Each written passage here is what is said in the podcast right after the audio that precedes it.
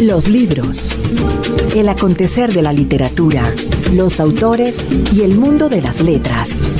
Iniciamos una nueva edición de los libros por Radio Nacional de Colombia, cerrando año ya. Mis queridos James González en Control Master y Margarita Valencia. Margarita, hola, ¿cómo va usted?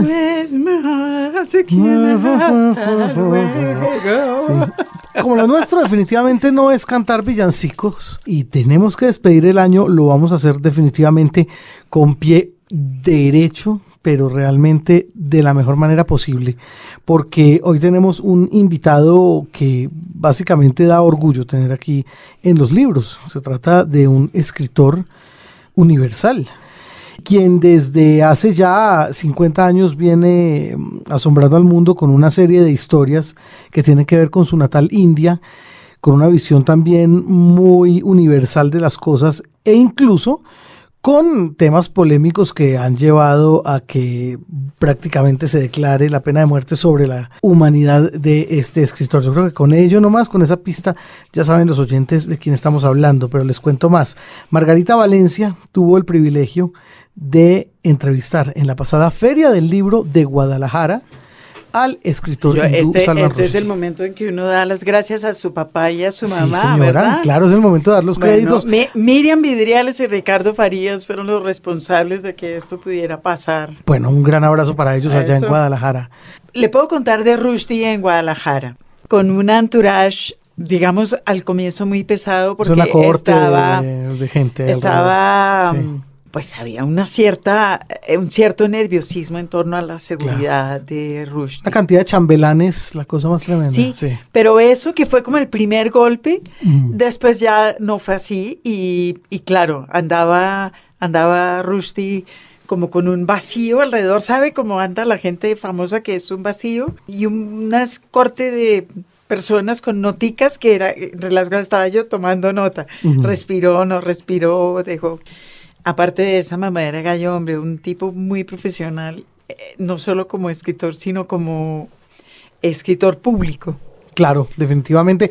Y dentro de las cosas que nos va a contar en la entrevista es que una de las partes que más le agrada de su trabajo eh, literario es el contacto con la gente, que le cuenten qué tal les pareció la obra, que la gente le dé como su percepción respecto de, de lo que él escribió está lanzando esta novela que yo creo que es la, la gran novela después de Joseph Anton.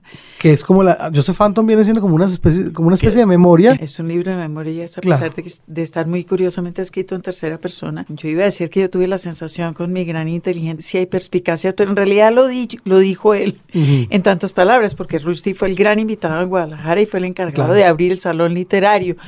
Y en la conferencia de apertura del Salón Literario, conferencia a la cual hago referencia en la entrevista, él esencialmente lo que hizo fue hablar de recuperar la fantasía, la imaginación y las historias para la literatura. Bueno, lo dice él, cuya literatura es una cosa completamente exuberante, además. Dos años, ocho meses y veintiocho noches es el nombre de la novela más reciente de Salman Rushdie que venía a presentar a Guadalajara. Por aquí, por Colombia también la se pasó relámpago. Colombia, claro. Pero una visita así absolutamente relámpago. Y bueno, la única foto que hay como prueba, pero se ven lejísimos los dos, pero bueno, es la que pondremos en Twitter para que nos crean.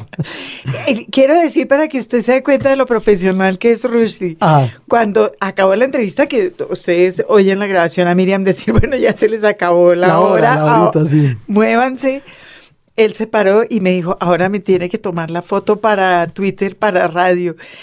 Y yo ya en ese momento, de, es decir, me pareció atroz hacer eso. Usted no quiso estar con él en la foto y le tomó una foto a él nomás. Eso, le, tomé una foto a él nomás. Hágame el favor. Pero ahí nos vemos ahí al fondo, al fondo. Sí, sí, hay una fotico por ahí, donde, bueno, ahora bueno, a preguntarle a Miriam. a él en, eh, en doblado. Así es. Entrevista efectuada en inglés. Es una persona muy, muy interesante, es un gran escritor y es un bonito cierre de año además porque ese sí que es un libro delicioso de leer. Además de ser un gran libro, es un libro como para vacaciones. Ah, qué buena cosa. Pues entonces, a partir de este momento nos vamos con Salman Rushdie en entrevista exclusiva para los libros, efectuada por Margarita Valencia en Guadalajara en la pasada Feria Internacional del Libro. Y nuestro agradecimiento para quienes doblaron la entrevista, la traducción corre por cuenta de Margarita Valencia y de Iván Gómez Muñoz. Y lo que tuvo que ver con el doblaje de la misma corrió por cuenta de Alejandra Restrepo en el papel de Margarita y de Juan Carlos Garay en el papel de Salman Rushdie. Ahí está. De esta manera entonces, Margarita, nos vamos a la entrevista, pero primero la nota del editor. La nota del editor. Amainó en 2015 el volumen de las voces apocalípticas que anunciaban el fin del libro, el fin de la lectura, el fin de las editoriales, y el mundo editorial padeció en silencio el reacomodo, el asentamiento natural de los cimientos y de las paredes después del terremoto. Acabamos el año en el mundo editorial de habla hispana con dos gigantes en pugna no tan sorda y un centenar de editoriales medianas y pequeñas que evidentemente se fortalecen a su sombra editoriales que, además, han aprendido a trabajar en grupo con alianzas más fluidas de las que se propusieron hace unos años y más eficientes, lideradas no por los editores, sino por los escritores jóvenes, cada vez menos dispuestos a firmar contratos blindados con las grandes editoriales. Se estableció el circuito público de los escritores de la misma manera como hace unos años las bandas musicales salieron de gira tras el derrumbe de las grandes disqueras. Los autores están aprendiendo a conversar con su público y este cada vez se prepara mejor para encontrarse con sus escritores favoritos. Pero no hemos visto el fin de los movimientos telúricos y el mundo hispano exhibe un rezago cada vez más preocupante en el mundo digital. Un ejemplo, el año entrante, como sabemos, se celebran 400 años de la muerte de Shakespeare y de Cervantes. La Real Academia anunció en su página una edición conmemorativa que en realidad es una reedición de la edición de 2005 con varios estudios adicionales. Se puede ordenar por Amazon, saldrá a la venta en enero de 2016 y vale 10 dólares y no está disponible en edición digital. Tampoco está disponible la edición de 2005 y esta es solo la punta más visible de un iceberg contra el cual se estrellará inevitablemente la literatura en español y la producción científica en español y el pensamiento crítico en español, en particular el proveniente de España. Nosotros en el patio trasero tenemos otros horizontes hacia donde mirar. Un feliz año para todos, lleno de palabras maravillosas. Un libro, un autor. De manera distendida, como solo podría hacerlo Margarita Valencia, empieza esta entrevista con nuestro invitado de hoy desde Guadalajara, el famoso autor de los versos satánicos, Salman Rushdie. ¿Tomó café? Sí, gracias. ¿Descansó? Yes. No, no, no, I, I didn't stay so late because I was sitting with Sí, no me quedé hasta tan tarde porque estaba con Elena Poniatowska. Con las dos Elenas, Elena Ramírez también. Elena Poniatowska quería irse a casa y le dije que me iría con ella, así que la llevé de vuelta. ¿Cómo ha estado todo? Muy agitado. He estado muy ocupado, pero es lo que vine a hacer. Todo está bien. Sí, me he dado cuenta.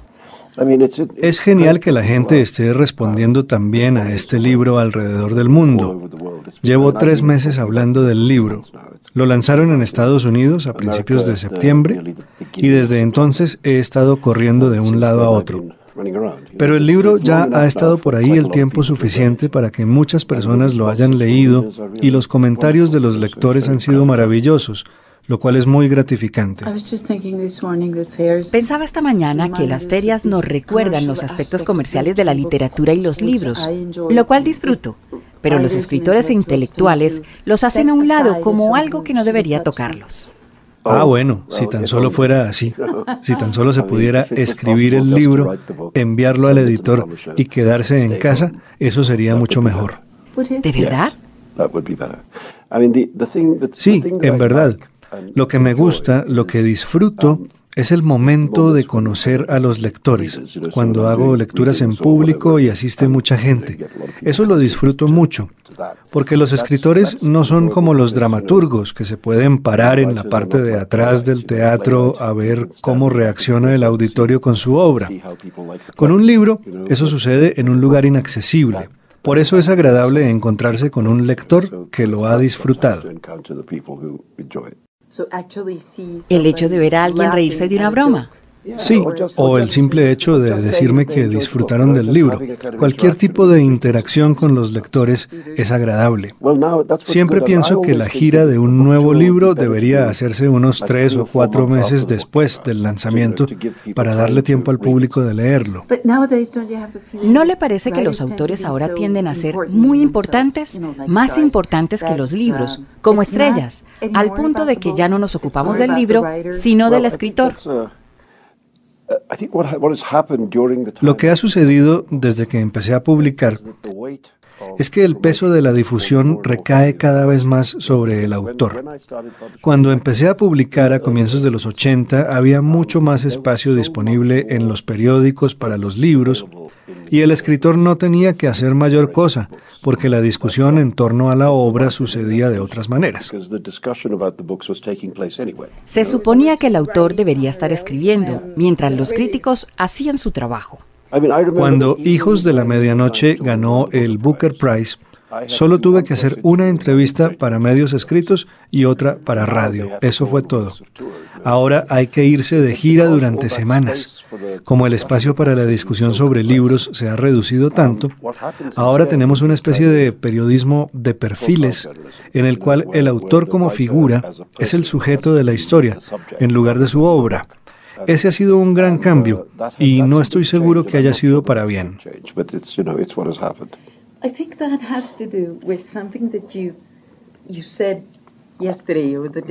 Usted decía ayer, durante la inauguración de la feria, y es algo que también aparece en sus libros, que habría que recuperar las historias maravillosas, los cuentos de hadas. Se me ocurre que está relacionado.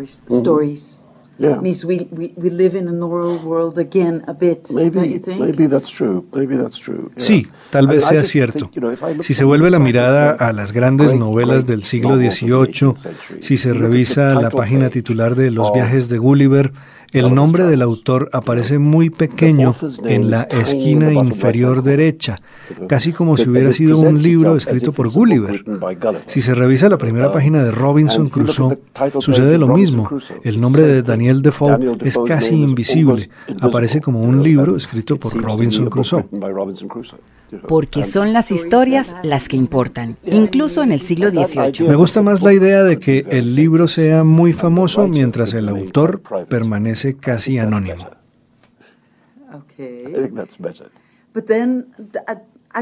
Podría ir mucho más atrás y pensar en nuestra tradición compartida del relato oral. Sí, amo esa tradición. Y hay partes en India donde todavía está viva, sobre todo en el sur. Si se va a Kerala, en la parte inferior del país, hay dos o tres contadores de historias que son muy reconocidos y cuando se presentan asisten miles de personas a escucharlos. En el escenario hay una mezcla de historia y de música con algo de baile en ciertas ocasiones. Me di cuenta, escuchando a uno de estos individuos, de que contaba la historia de una forma muy extraña, no como se supone que debería contarse un cuento. Él no iba en orden, principio, medio, final. No de la forma que debería contarse oralmente o en la prosa escrita. Me refiero a lo que nos enseñan sobre cómo contar un cuento. Usted sabe, empiece por el principio, sigue hasta el final y concluya. Eso no es lo que hacen estos contadores de cuentos. Ellos empiezan, por ejemplo, con una anécdota mitológica, algo extraído del Ramayana o del Mahabharata la proeza de un héroe o algo por el estilo. Pero inmediatamente después se desvían de la historia y la conectan con algún suceso político contemporáneo al cual quieren referirse. Hablan un poco sobre el tema y luego vuelven a desviarse para contar una anécdota extraída de su vida personal. Luego vuelven a desviarse y cuentan un chiste. Y después cantan una cancioncita y entonces bailan un poco. Hacen malabares con todas esas líneas narrativas. ¿Convergen en algún momento? Se entrecruzan todo el tiempo. La historia mitológica está conectada con el suceso político. Y así, Todas las anécdotas están interconectadas. Es como ver a un malabarista arrojar cinco bolas y mantenerlas en el aire. Lo más interesante es ver cómo la gente lo disfruta. No se confunden por la naturaleza cambiante del relato, sino que se entretienen con los malabares. En este tipo de tradición oral que describe, ¿participa también el público? Sí, claro. No se limitan a escuchar en silencio, hacen ruido. No se quedan ahí sentados como si nada. Gritan, aclaman, abuchean, se involucran con el acto. Lo que solía suceder en las películas cuando era niña, ¿sucedía en India? Sucedía y todavía sucede. Pero eso no podría suceder ahora en Nueva York. Gritar a todo pulmón a la pantalla, mira, la va a besar. Pero sí sucedía. Recuerdo la Nueva York de los años 70. Pienso en esa ciudad sucia y destartalada en la que, por ejemplo, Times Square no era esa trampa para turistas que es hoy, sino una zona sucia y abandonada y un poco peligrosa, en la que había muchas salas de cine. Recuerdo haber ido a ver en una de esas salas Excalibur, la película de John Borman sobre el rey Arturo. En esta sala de cine en Times Square, todos los espectadores, excepto yo, eran afroamericanos y no sabían nada de la leyenda del rey Arturo.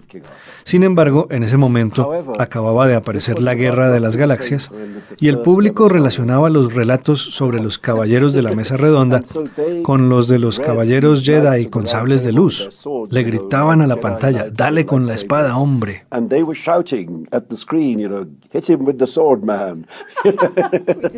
Es la razón por la que la Guerra de las Galaxias es tan maravillosa. Exacto. Ese tipo de participación todavía se veía en los años 70 en Nueva York, pero ya no. Ahora lo sacan a uno del teatro. Pienso en esos contadores de historias y en su propio aprendizaje, al cual se refiere en Joseph Anton, su autobiografía, en la entrevista en el Paris Review, en muchos otros lugares. Parece que hablo demasiado. ¿Qué tan difícil es aprender a escribir una novela? Es muy difícil, me tomó años. Tengo amigos contemporáneos que aparentemente encontraron su vocación casi de inmediato. ¿No es esa una fantasía? Es fácil para todos, menos para mí. No, no realmente. Martin Amis publicó su primera novela a los 24 años. Martin Amis nació prácticamente con una novela debajo del brazo. Sí, también Ian McEwan escribió su primera gran colección de historias cuando tenía escasos 20 años. Es como si ellos supieran casi de forma instintiva lo que querían hacer. Yo me demoré mucho. Terminé la universidad en 1968. Eh, Hijos de la Medianoche se publicó en 1981. Me tomó todo ese tiempo. Se graduó en 1968 de historia, no de literatura. Así es, nunca estudié literatura. Por fortuna tomé la decisión correcta. De otro modo habría salido con la cabeza llena de crítica. Estaría atiborrado de estructuralismo francés y semiótica. Con nociones sobre lo que debería y no debería ser. Simplemente no quiero esas tonterías en mi cabeza. Me alegra que otros estudien literatura y me halaga que en la actualidad mis libros sean tema de estudio. Muchas personas me mandan trabajos de grado, tesis de doctorado sobre mis libros, pero no me gusta leerlos porque no quiero empezar a pensar de esa manera. Cuando estoy intentando escribir un libro, no pienso así, sino de una forma mucho más desenvuelta, más libre, que no está estructurada bajo ningún ismo. No tengo en la mente el postcolonialismo o el postestructuralismo o lo que sea. Solo pienso en la mejor forma de contar la historia que tengo en la cabeza.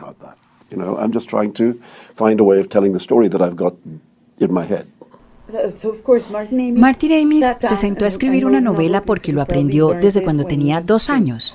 Y seguramente a Ian McEwan le pasó lo mismo pero ambos sabían que tenían que escribir en la tradición de la novela inglesa.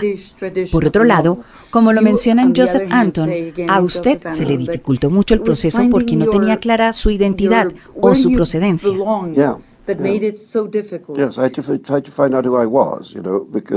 Sí, claro. Tenía que descubrir primero quién era, porque ese es uno de los problemas de la migración, que uno pierde claridad sobre la idea de uno mismo. Hubo un periodo en mi vida en el que no tenía claridad al respecto, pero el acto de reclamar mi herencia india, que fue lo que quise hacer al escribir Hijos de la Medianoche, hizo que todo se volviera diáfano. Reclamarla para luego reinventarla. En cierto modo, solo para decirme a mí mismo, perteneces a este lugar. Y empezar. Uno pierde la noción de quién es cuando migra, pero hay muchas cosas que se ganan.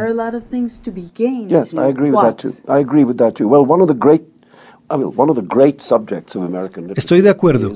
Uno de los grandes temas de la literatura norteamericana es la reinvención, la reinvención de uno mismo. Después de todo, Estados Unidos es un país formado por inmigrantes. Llegan personas provenientes de todas partes, desde las shuttle de Europa Oriental hasta los barrios bajos de Nápoles. Llegan y pasan por la Estatua de la Libertad. En la mayoría de los casos se inventan nuevos nombres.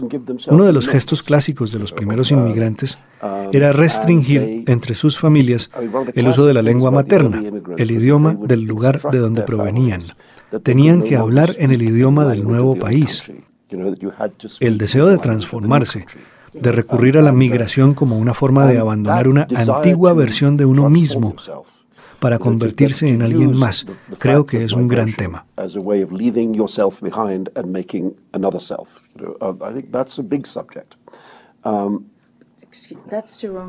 Eso está consignado en Jerónimo, en la nueva novela. Sí, de cierta forma lo está. El hecho que alguien quiera reinventarse, pero no pueda hacerlo. El problema de reinventarse es que hay que partir de uno mismo para hacerlo. Toca trabajar con uno mismo. Exacto. Eso está en una novela mía anterior, Furia. Hay un personaje que se teme a sí mismo porque presiente una violencia escondida en su interior.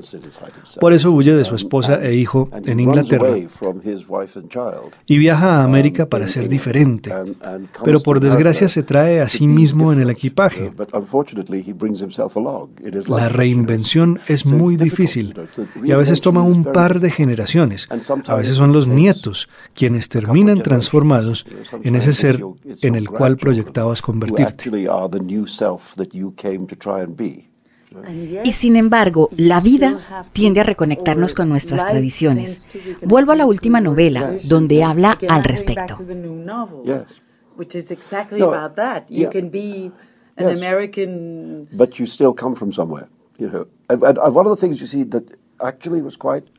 Sí, porque siempre se viene de alguna parte.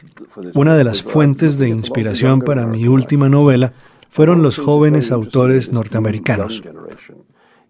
Uno de los aspectos más interesantes de esta nueva generación es que muchos de ellos son inmigrantes de lugares poco comunes, Sabemos de la diáspora judía, sabemos de la migración italiana, pero ahora tenemos escritores cuyas familias vienen de todos los rincones del mundo. Ahí está Khaled Hosseini de Afganistán, Jhumpa Lahiri de ascendencia bengalí, Nam Lee de Vietnam, Ji Yuong Lee de China, Junot Díaz de la República Dominicana. Todas estas personas se consideran escritores norteamericanos y lo que hacen es traer las narraciones de sus lugares de procedencia hacia la literatura de Estados Unidos. Pienso que eso fortalece la literatura de esta generación. Este es el aporte de los hijos de los nuevos inmigrantes.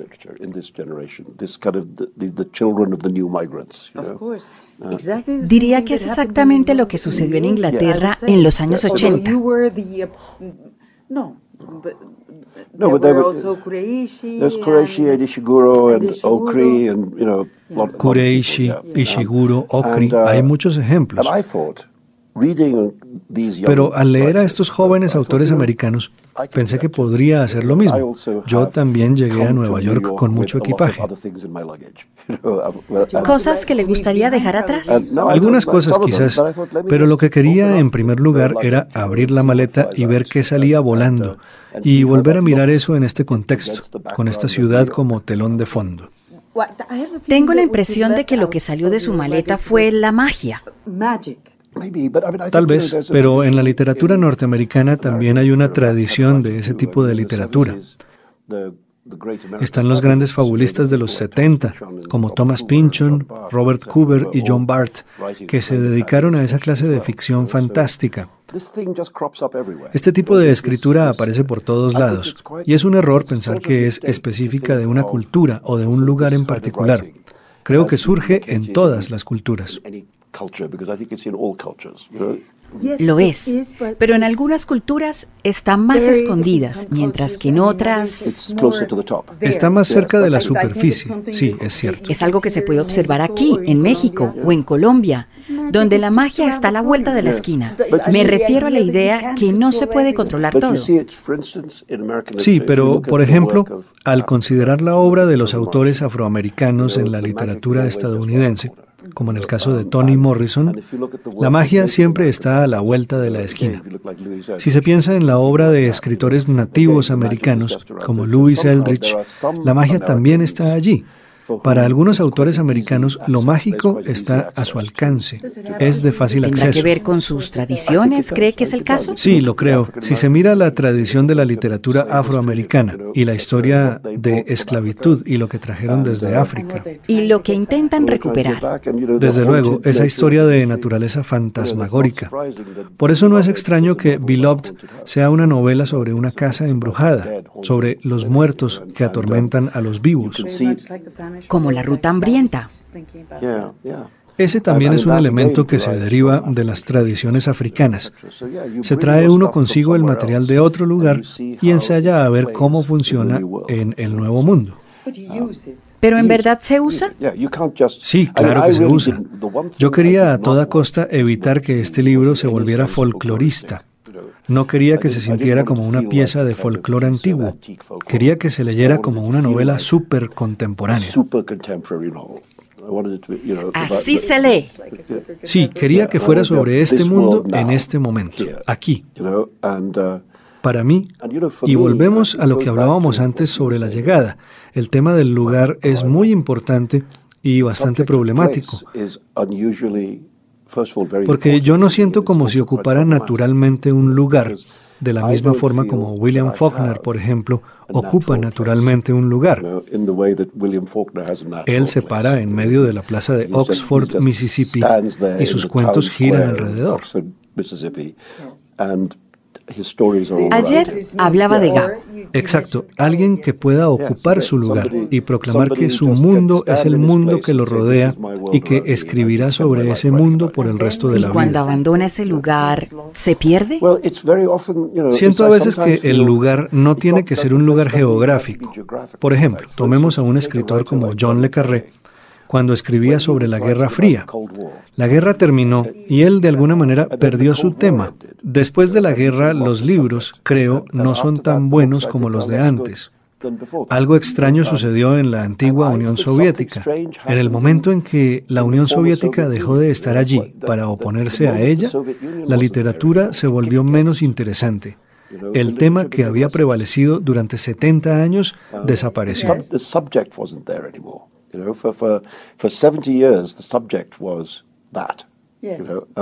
Como sucedió con la música latinoamericana en los años 70. En mi caso, cuando me siento a escribir, lo primero que tengo que hacer antes que nada es prestar mucha atención al terreno en el cual se erige la historia. ¿Dónde exactamente sucede esto que voy a contar? ¿Y por qué?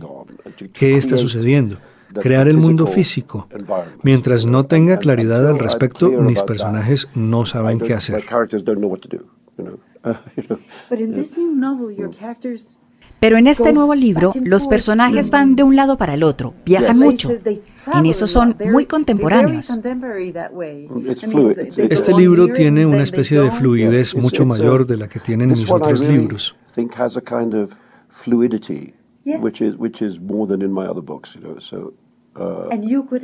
Y usted la maneja sin problemas. No tuvo que definir el territorio. La verdad es que ese fue el problema que me planteó este libro. Vine a caer en cuenta el otro día, más bien de forma extraña, de que El tiempo que me tomó escribir el libro era el mismo periodo que anunciaba el título.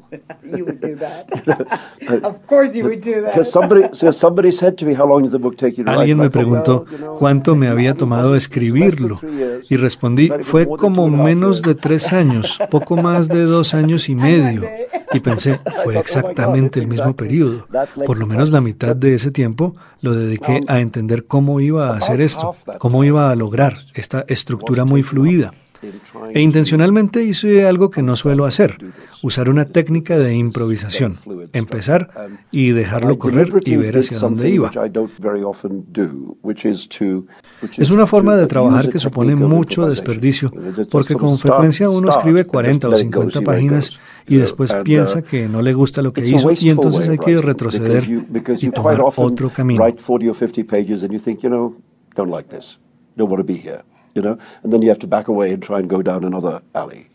Supongo que no tenía afán. No, pero me tomó poco más de un año el solo proceso de encontrar el libro, en vez de planearlo, diseñar la arquitectura.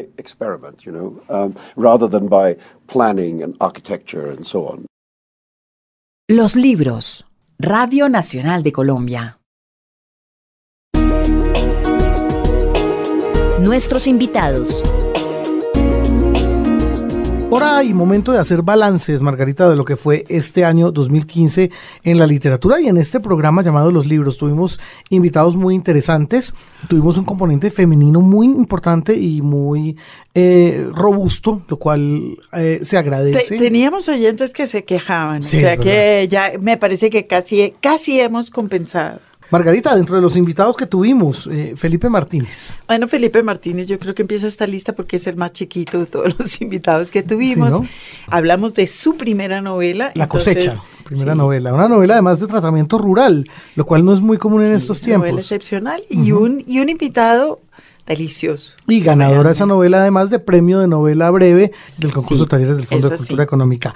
Y si hablamos de premios, Margarita, eh, también tuvimos este año al ganador el año anterior, en 2014, del premio Clarín de novela. Primera vez no solo que un colombiano, sino que un latinoamericano no argentino ganaba el premio Clarín de novela. Siempre se lo llevaron los locales. Esta vez tuvimos el gusto de que el querido Daniel Ferreira se llevara el premio y que este año Alfaguara editara por cuenta de eso La rebelión de los oficios inútiles. Ferreira es además una de las figuras más interesantes del universo literario actual en Colombia. Tiene un blog, un blog para que arda Goya, se llama, trabaja con Revista Corónica, que es otro proyecto digital que tiene mucha fuerza, tiene ya años de existencia y, que se, destaca por los, por los contenidos que, que pone a circular. Es un escritor que además tuvo que hacer un camino literario por fuera Fíjese que la balada de los bandoleros, baladíes y viaje al interior de una gota de sangre, que son sus dos novelas anteriores, ambas con premios, fueron publicadas en México. En México, es verdad. No fueron publicadas acá. Y este libro, La rebelión de los oficios inútiles, es su primera novela publicada acá. En fin, un escritor con muchos matices. Y, de una literatura brutal, es decir, de unas descripciones de situaciones violentas muy acordes a lo que él quería, digamos, plasmar de alguna manera. Escuchémoslo, extracto de la lectura que nos hizo aquí en los libros de su rebelión de los oficios inútiles. Esta historia comienza con el maestro albañil Serafín Meneses, quien hacia las 8 y 30 de la mañana el primer día del mes de abril de 1970, cuando se encuentra en el parque principal del pueblo junto a su esposa y cuñado, es requerido para una requisa por un grupo de militares Luego de requisado se le informa que está detenido.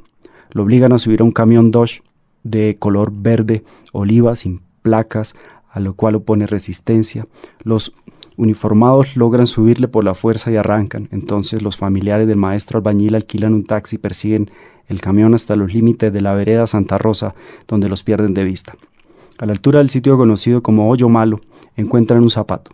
Presumiendo que el maestro albañil ha sido arrojado al interior del cráter natural, Convocan al día siguiente a la familia entera y a un grupo de rusos, obreros, constructores, rescatistas, voluntarios, quienes con lazos y poleas descienden en el agujero pero no logran divisar nada en la oscuridad y regresan pronto en el temor de ser atacado por unas extrañas aves alígeras que parecen ciegas y emiten graznidos que hielan los huesos y a las cuales llaman desde entonces con el nombre de guaras o come muertos.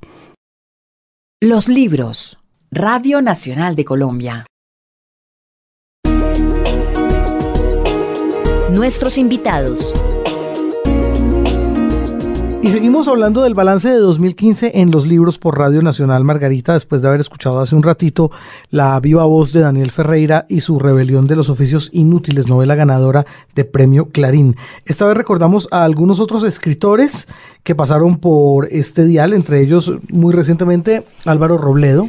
Álvaro Robledo, que después de muchos años volvió al ruedo con una de las novelas más interesantes que se publicó este año, una mezcla de eh, mm, penúltimo, como va el tango, eh, que va como con las eh, teorías en las religiones, la autoayuda. Sí, muy curioso. Que venga la gorda muerte es el nombre de esa novela, editada por Seix Barral.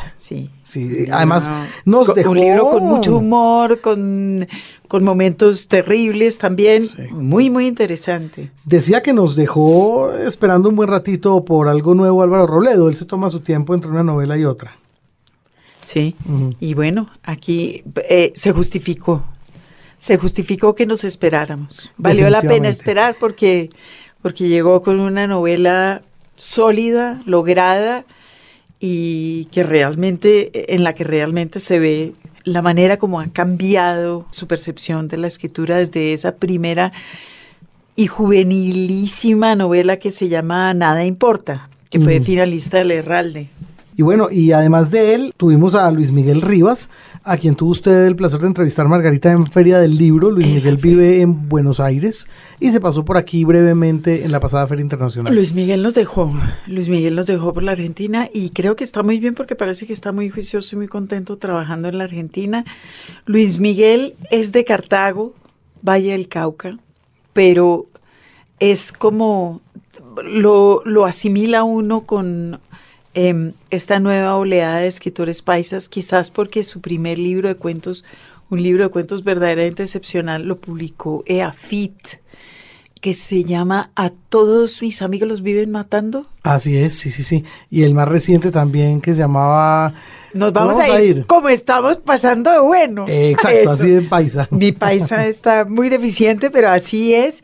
Eh, también es de cuentos. Rivas eh, insiste en ese género y hace bien en insistir porque es, es un buen cuentista, es un gran cuentista capaz de realmente sorprender al lector en textos no, no muy largos y, mm. de, y de mostrarnos un país que todos intuíamos, pero él nos, nos muestra además con mucho humor también. Definitivamente. Otros invitados aquí a los libros, Pedro Badrán Padawi. Bueno, Hacen a ti, Luis Miguel de Valle y Medellín, ah, Pedro de Arriba. De la costa caribe, de Magangué. De Magangué, pero también de Cartagena. Un escritor de playa se definió él, lo, lo recordará usted.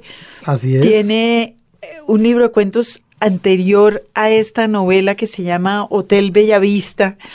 Y esta novela también sucede en, en el Hotel Bellavista, pero es una novela que gira en torno a un fotógrafo ausente. Una novela que no creo que recupere nostálgicamente, pero que sí muestra una Cartagena que es eh, una Cartagena que sucede y que vive de espaldas a los turistas, de espaldas al decorado para las visitas. Una Cartagena más tridimensional, más cierta también y con unos personajes entrañables. Definitivamente. Y si hablamos de Cartagena, pues Margarita García también pasó por los libros, escritora también costeña. Claro, y esa es otra que nos abandonó por Argentina. Así es. Sí, sí, sí. A Margarita García, pero la entrevistamos allá en su, en su tierra natal también. Melba Escobar estuvo también aquí con nosotros presentándonos novela nueva, escritora caleña. Melba Escobar, que esta es eh, su, su segunda novela. Y además eh, ella pues ha estado también vinculada al circuito en general, digamos, de, lo escritural literario, ha hecho parte del Departamento de Literatura del Ministerio de Cultura y bueno, ofreciendo... Ha trabajado en gestión en, la, en, la, en el área de gestión. y en el otro extremo, ahí sí, de, de Margarita García, un escritor ya más bien de la generación de Óscar Collazos, pensaría yo, quizás de la generación de, de José Luis Díaz Granados, Samuel Jaramillo. Así es. Que es poeta, pero... Eh, economista también. Poeta y economista. Curioso eso. General y poeta. Pero aquí no estuvo hablando de su poesía, sino de una novela también. Bueno, y definitivamente, Margarita, si hubo un invitado que a mí me dio tristeza no haber podido acompañarla a usted en la entrevista, fue al señor Sergio de la Pava, escritor norteamericano, hijo de colombianos, o sea que lo asumimos como uno nuestro, que está llamando la atención por su literatura experimental, si se quiere, compleja, muy del estilo de gente que ha trabajado, digamos, este tipo de literatura en, en los Estados Unidos. David Foster Wallace. Como David Foster Wallace, exactamente. Y bueno, Sergio de la Pava vino aquí a presentar Una singularidad desnuda, gran novela. Este año editaron Persona, también de, de su autoría.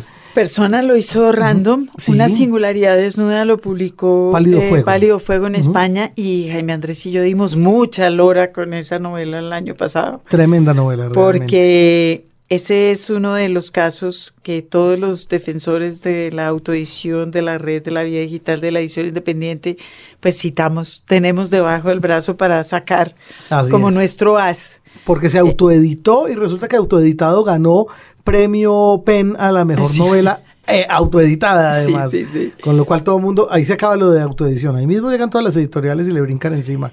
Sí, sí, sí, y es es un escritor al que hay que seguirle la pista, eh, que evidentemente está muy empeñado en no pertenecer al circuito, digamos, al sistema de estrellato al que ahora parece que los escritores se ven obligados. Sergio Lapava es eh, una persona que se niega mucho a eso, que trabaja como abogado defensor en Estados Unidos y por lo pronto tenemos mucha curiosidad de saber con qué va a seguir. ¿En qué andará, no es cierto? ¿Y cómo va a seguir? Sí. Así es, bueno. Pero mientras, si quiere, Margarita, como recordar es vivir, escuchemos un fragmento de la entrevista concedida por Sergio de la Pava en Cartagena en el pasado Hay Festival. Cuando terminé de escribir la novela, le consta a uno buscar en los Estados Unidos, donde yo vivo, eh, buscar un agente que se encargue del libro y que pues se encargue de tratar de encontrar a alguien que lo publique, lógicamente. Entonces, pues eso es lo que hice por varios años, pero sin, sin suceso. Entonces ya, pues no le, ya paré de pensar en eso, me seguí, seguí trabajando en, mi próxima obra y pues mi esposa de ese momento más o menos se encargó de, bueno, de decir, que de alguna manera se tenía que convertir en un libro que otros podían leer, lo cual verdaderamente ya yo había perdido interés en eso. Entonces, ¿Fue una experiencia frustrante para usted? Pues, eh, pues sí y no. Eh, mira, son, son dos cosas separadas. Una cosa es la literatura, eh, obras de literatura, la vida literaria, y la otra cosa es publicar y, digamos, editoriales y cosas como este festival. Y, y bueno, todo lo que viene con ser un escritor, que no tenga que ver con escribir, digamos. Y, pues en esa época y hasta hoy en día poco me interesa lo, lo que la vida de escritor que no sea escribir. Los libros. Radio Nacional de Colombia. Nuestros invitados. Usted me jura, me jura, mi Andrés, que no va a quitar estos villancicos con los que he estado abriendo cada sección, ¿verdad? No, no, para, para nada. ¿Quiere cantar otro? Me, me, me esmeré mucho en aprendérmelos y a mí me parece que están sonando, pues no muy afinados, pero muy amorosamente desafinados. Bueno, pero entonces cántelo porque si no van a pensar que lo quité. No, pero ya, no, no, no, ya, ya, ya, ya lo canté, ya tengo a ustedes dos de testigos y ahora. O sea que si no suena lo quité, eso es lo que se está queriendo decir. Bueno, listo, el sensor de los libros, Margarita. Bueno. Así quedó. Pues no, que conste que ya no ha cantado nada. Eh, que, ustedes estén oyendo. bueno, tuvimos más invitados, muchos invitados internacionales. Así es. Una lista bien, bien interesante, que tiene que ir encabezada con Carla Gelfenbein. Bueno, la ganadora del premio Alfaguara de este año con la novela Contigo en la distancia, nombre de bolero para esta novela. Nombre de bolero. Y aquí la tuvimos también a Carla Gelfenbein, sí señora. Aquí la tuvimos, vino también Gabriela Biener, que fue una de varias invitadas que tuvimos en este programa cortesía de Idartes. Cortesía del programa Bogotá Contada. Que hubo varios que pasaron por aquí gracias a ese mismo programa, como Federico Falco también. Federico Falco, que fue una gran entrevista también, que escritor tan, además que hombre tan encantador. Pablo Casacuberta. De Uruguay, por supuesto que sí. De Uruguay. Y yo iba a citar a Fernanda Trías, pero yo creo que a Fernanda Trías la invitamos ya como en eh, su primer, el primer paso en el proceso de adopción sí, como de Fernanda Trías como escritora local. También uruguaya, hace un tiempito que Fernanda Trías está viviendo entre nosotros y tiene como intención de quedarse un buen pues rato. aquí está ella contenta con nosotros y nosotros con ella, así que no veo por qué no se va a quedar. Tuvimos también a otra escritora, pues, tuvimos a muchas mujeres muy, sí, de esta lista de mujeres, eh, además de, de, escritoras mm. que realmente están eh, haciendo aportes significativos. Rita Indiana. Claro, inefable Rita Indiana porque pues la conocemos eh, tanto como escritora como, como compositora y cantante. En algún momento se llegó a decir de Rita Indiana que era prácticamente la mujer que había cambiado en 180 grados el merengue dominicano, es decir, la música tradicional de su propio país. Situación que ella pues jamás esperó que pudiera suceder y que dejó a un lado para dedicarse a los senderos de eh, la literatura exclusivamente con novelas como Papi, que han tenido tan buena repercusión en cuanto al público, la crítica, etcétera. Allá la tuvimos compartiendo escena con Yuri Herrera en el mismo programa con el escritor mexicano Yuri Herrera. Los, se conocían tuvimos juntos y se encantaron. Y ambos se publican en periférica, o sea, tienen tienen muchos lazos en común, o sea, tienen tienen muchos lazos en común. Yuri Herrera es una de las voces jóvenes más sobresalientes que hay en el panorama mexicano de las letras y los próximos 60 años nos moriremos de la risa cada vez que hablen de esa gran escritora mexicana que es Yuri Herrera. Así, él mismo lo dice. Pero eso, eso, va a pasar y, y nos reiremos. Tuvimos a dos de la generación del 39 en esa camada, tuvimos a varios, pero en esa camada, a Jorge Volpi, que le tocó a usted solito, para que no diga. Bueno, Jorge Volpi, que lo entrevistamos en el Festival de Música de Cartagena también de principios de este año. Allá hablamos mucho de su literatura, de su trabajo como director del Festival Cervantino, de su labor al frente de la televisión pública de su país, pues estamos en medios públicos finalmente. Y nada, nos dio muy buenas ideas y muy buenos conceptos respecto a lo que es trabajar como en, en ese círculo en, en particular. Y tuvimos a Iván Tais. Que bueno, Iván Tais de, de Perú, con quien también, digamos, aparte de hablar de literatura, hablamos de su blog, de las polémicas en las que se ha enfrascado con muchos de los eh, defensores de la muy buena cocina peruana, dentro de los cuales me cuento yo también como defensor y como yo, solo como comedora. Sobre todo eso. Eso. Y eh, Margarita tuvimos también, entre otros, a Antonio Ventura. Antonio Ventura, que es un escritor más reconocido eh, en el ámbito de la literatura infantil. Así es. Pero que ha escrito novelas, sí, novelas para grandes y novelas para chicos. Una persona versátil, con ideas muy claras sobre el tema de la promoción de lectura, que viene de haber sido maestro muchos años. Docente, eh, editor, pintor, sí, todo ello. Sí. Y, y bueno, aquí nos concedió, por supuesto, fragmentos de su propia obra, pero creo que los oyentes quedaron conmovidos con su lectura de un poema de León Felipe, porque él además nos cuenta que en sus ratos libres lo único que hace es leer poesía. Así que nos va a perdonar Antonio Ventura, pero creo que fue la lectura que más respuesta generó entre nuestros oyentes, así que haríamos muy mal en no repetirla ahora. Sí, se trata de un poema de León Felipe que se llama de dos maneras, autorretrato y qué lástima. Y dice así. Qué lástima que yo no pueda cantar a la usanza de este tiempo lo mismo que los poetas de hoy cantan. Qué lástima que yo no pueda entonar con una voz engolada esas brillantes romanzas a, las glorias de la patria. Qué lástima que yo no tenga una patria. Sé que la historia es la misma, la misma siempre, que pasa desde una tierra a otra tierra, desde una raza a otra raza, como pasan esas tormentas de estío desde esta a aquella comarca. Qué lástima que yo no tenga comarca, patria chica, tierra provinciana. Debí nacer en la entraña de la estepa castellana y fui a nacer en un pueblo del que no recuerdo nada. Pasé los días azules de mi infancia en Salamanca y mi juventud, una juventud sombría en la montaña. Después ya no he vuelto a echar el ancla. Y ninguna de estas tierras me levanta ni me exalta para poder cantar como siempre en la misma tonada, al mismo río que pasa, rodando las mismas aguas, al mismo cielo, al mismo campo y en esta misma casa.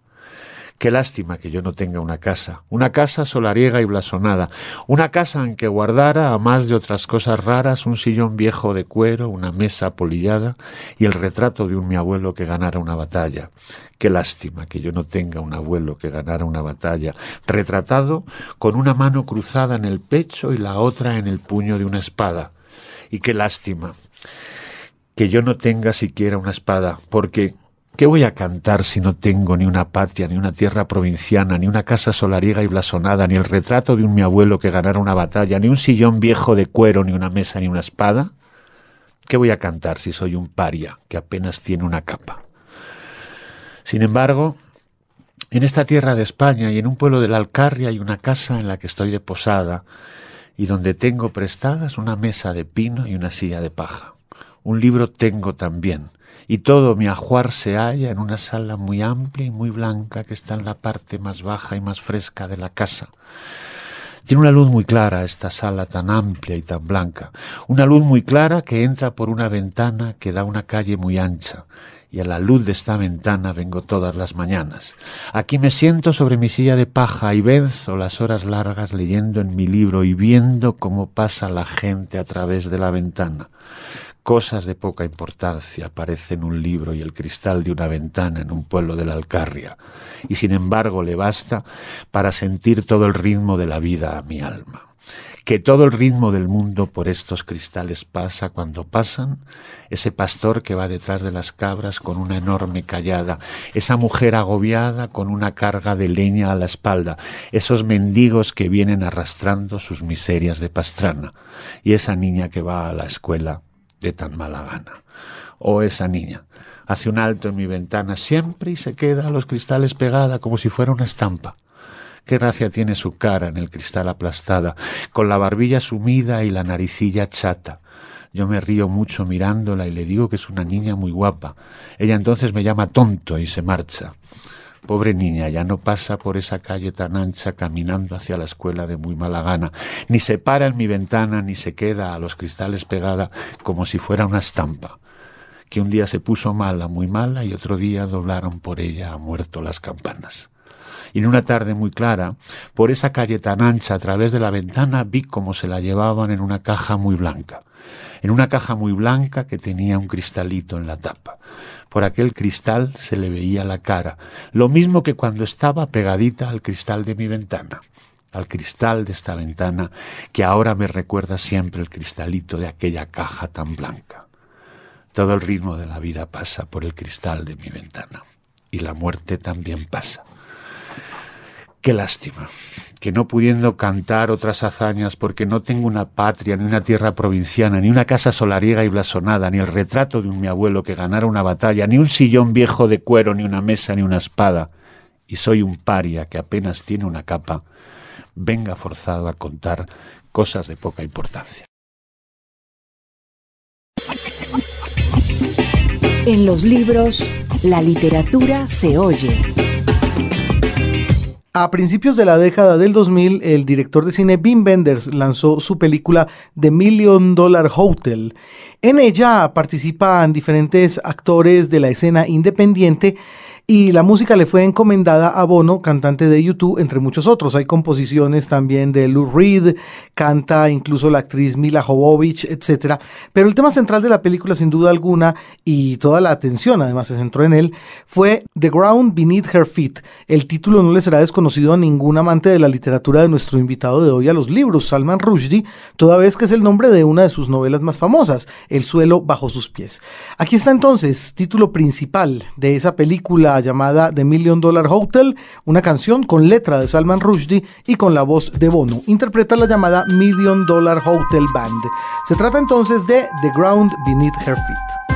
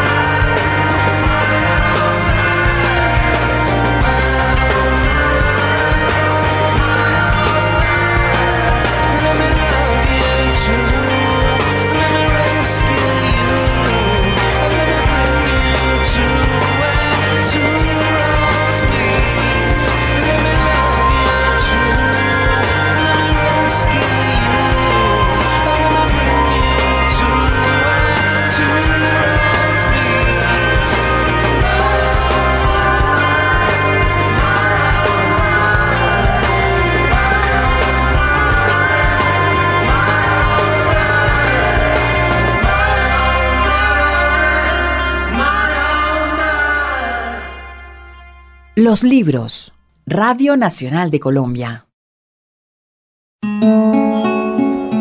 Un libro, un autor.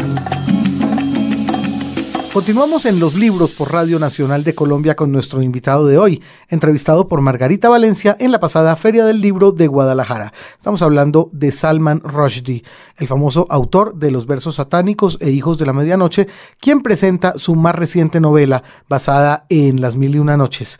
Dos años, ocho meses y veintiocho noches es el nombre de esa novela. Continuamos entonces con la entrevista. ¿Suele planear sus libros? Solía trabajar con una arquitectura preestablecida. Cuando escribí Hijos de la Medianoche, por ejemplo, el esqueleto de ese libro es pura historia. Y luego tuve que conectar la historia a gran escala con la historia familiar. Así que el libro exigió mucho trabajo técnico para asegurarme que todo se ajustara. Pero a medida que he envejecido, me he soltado, me he vuelto más libre.